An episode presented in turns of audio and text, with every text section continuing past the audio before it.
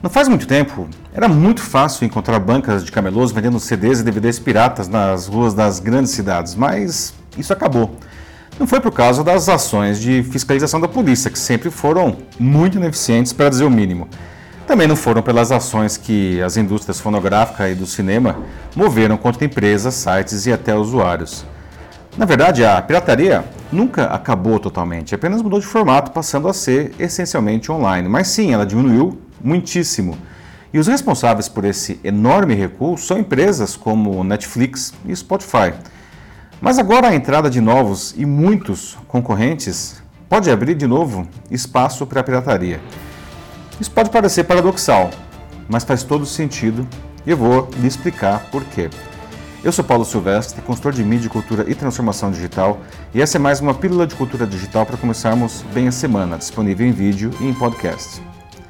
Pois é, prepare-se para a volta da pirataria. Não sei quanto a você, mas eu acho isso um saco. Não?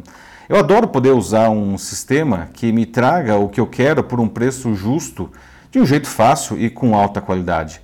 Mas isso pode estar com os dias contados. Para entendermos isso, a gente precisa primeiro entender por que as pessoas consomem produtos piratas. Vou me concentrar aqui nos casos da indústria de audiovisual, mas a explicação pode ser facilmente extrapolada para qualquer coisa. Ninguém compra produto pirata porque quer. Isso é um fenômeno cultural do capitalismo. O marketing ele cria necessidades, desejos por produtos ou serviços específicos, mas tudo tem o seu custo. Daí as pessoas ficam querendo essas coisas, mas nem todas têm dinheiro para pagar por elas. É aí que elas recorrem à pirataria. Mesmo sendo uma cópia de qualidade inferior, às vezes grosseira, elas podem ter a ilusão de que elas estão consumindo aquilo, o original, mesmo sabendo que não é. Graças ao avanço dos meios digitais, no caso dos produtos audiovisuais, as cópias podem ter uma qualidade muito boa, né, se aproximando mesmo dos originais.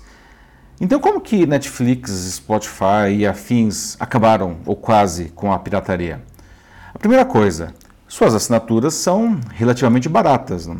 A segunda coisa é que oferecem um acervo que atende ao que as pessoas procuram, especialmente no caso da música. Spotify, Deezer e seus concorrentes têm toda a música que alguém possa querer. E dá para ouvir seus acervos virtualmente infinitos, de graça, se você não se importar com a publicidade. Mas por R$17,00 dá para ficar livre dela e ter várias outras vantagens. Então, para que, que alguém vai pagar um real por um CD pirata ao ficar caçando música na internet? Aliás, esse modelo foi tão vencedor que as pessoas hoje já nem baixam mais músicas, elas preferem ouvir tudo da nuvem, não? assim nem gastam espaço de armazenamento em seu celular ou seu PC. Quanto aos artistas, seu modelo de negócios também teve que mudar. Como não entra mais dinheiro de venda de álbuns e os royalties que esses serviços lhes pagam realmente são uma merreca, o jeito é viajar pelo mundo fazendo shows. E está dando certo. As faixas ouvidas online, elas acabam servindo como propaganda do seu trabalho para arrastar multidões para os shows. É, basta ver aí os estados aqui no Brasil, tudo que é show está lotado. Não? A única parte que perdeu aí foram as gravadoras, que se tornaram praticamente dinossauros obsoletos, ineficientes e praticamente desnecessários. E assim foram relegados ao ostracismo. Então, do lado da música, a questão da pirataria parece estar tá equacionada. Né? Do lado dos filmes e das séries, a coisa não é tão simples, infelizmente. Sim, é verdade, Netflix e semelhantes também tiveram um papel decisivo em reduzir muito a pirataria. As pessoas veem valor, é, veem que o valor da, da sua assinatura é algo relativamente baixo e que vale a pena investir. Seu acervo não é absurdamente abrangente quanto os dos serviços de música, é até consideravelmente limitado. Os filmes mais recentes raramente estão ali, títulos entram e saem, isso é um saco às vezes, e cada vez mais o acervo ele é impactado por questões de licenciamento de produções de estúdios que estão lançando seus próprios serviços de streaming, ou seja, de distribuição online como a Netflix. E aí eles não querem que seus produtos apareçam na concorrente, né? A Netflix sempre contornou esses problemas usando a mesma fórmula que a HBO consolidou ainda lá na TV a cabo, investir em produções próprias de altíssima qualidade. Com isso, nem precisa assim ter um acervo tão completo. Né? As suas produções elas acabam ficando mais importantes até que os filmes e ocupam o tempo que as pessoas têm disponível para isso. E o marketing da Netflix é incrivelmente eficiente em valorizar a prata da casa. Bom, tudo ia bem, até que outras empresas resolveram fazer exatamente a mesma coisa. Aqui no Brasil já temos, por exemplo, a Amazon Prime Video, a Apple TV Plus, a Globoplay, a HBO Go, isso só para ficar nos mais famosos, tá? Tem um monte de outros serviços menores aí. E ainda a Disney Plus, que concentra todo o conteúdo da Disney e deve estrear por aqui no segundo semestre de 2020, incluindo aí tudo que é de Star Wars, da Marvel e da Pixar.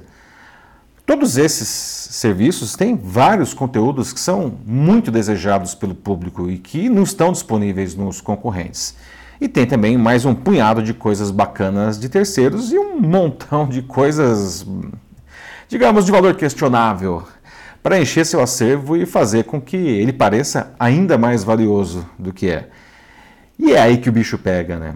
Por exemplo, Antes a gente podia encontrar os filmes da, eh, e séries de Star Wars e da Marvel, que são dois universos idolatrados né, por imensas legiões de fãs, na Netflix. Com o anúncio da Disney Plus, esses títulos começaram a ser retirados dela. E com o lançamento do serviço aí da casa do Mickey, quem quiser ver Star Wars e Marvel vai ter que assinar a Disney Plus. Só que o pessoal também quer continuar assistindo a Netflix pelas suas ótimas produções. E se quiser assistir Game of Thrones, por exemplo, vai ter que assinar HBO Go também. E por aí vai, não. Só que isso custa, né? E não é pouco. Digamos que cada um desses serviços saísse pra, só para facilitar as contas, 25 reais por mês. Se alguém quisesse ter acesso aos carros-chefes de cada um desses acervos, teria que desembolsar uns 125 reais por mês. E aí o negócio começa a ficar caro, muito caro. Dificilmente alguém vai assinar todos eles. Uma outra pessoa vai assinar, sei lá, dois, Olhe lá, não. E não é porque as pessoas não vejam valor naquilo, muito pelo contrário, mas o preço do pacote fica proibitivo. E aí a pirataria ressurge. As pessoas veem valor, elas querem consumir, elas desejam esse conteúdo, mas elas não conseguem pagar por aquilo. Não vamos ver de volta as banquinhas de camelosos, mesmo porque a mídia CD e DVD morreu, né? Os computadores mais modernos nem trazem mais o leitor. A pirataria hoje ela é online, com tudo de ruim que ela inclui, como qualidades inferiores, a dificuldade de obtenção dos títulos, mas as pessoas vão abraçar isso. Aliás, algumas já abraçam. E é uma pena, não? Eu adoraria ver para os filmes e séries um modelo semelhante ao do Spotify e do Deezer, com acervos que incluem produções de todas as gravadoras, além dos independentes. A concorrência não se dá pelo conteúdo, e sim por recursos e serviços adicionais que cada um oferece para conquistar os assinantes. Os conteúdos eles acabam sendo remunerados por, por exibição e por, pela taxa de licenciamento. Esse é o modelo vencedor. Mas pelo jeito, não é o que teremos para os vídeos. É isso aí, meus amigos. E aí, quer saber mais sobre como a tecnologia provoca profundas mudanças culturais na maneira como nos divertimos, trabalhamos, estudamos, compramos, tudo mais na nossa vida? Só me chamar. Vai ser um prazer conversar com você e com a sua equipe. Eu sou Paulo Silvestre, consultor de mídia, cultura e transformação digital. Um fraternal abraço. Tchau.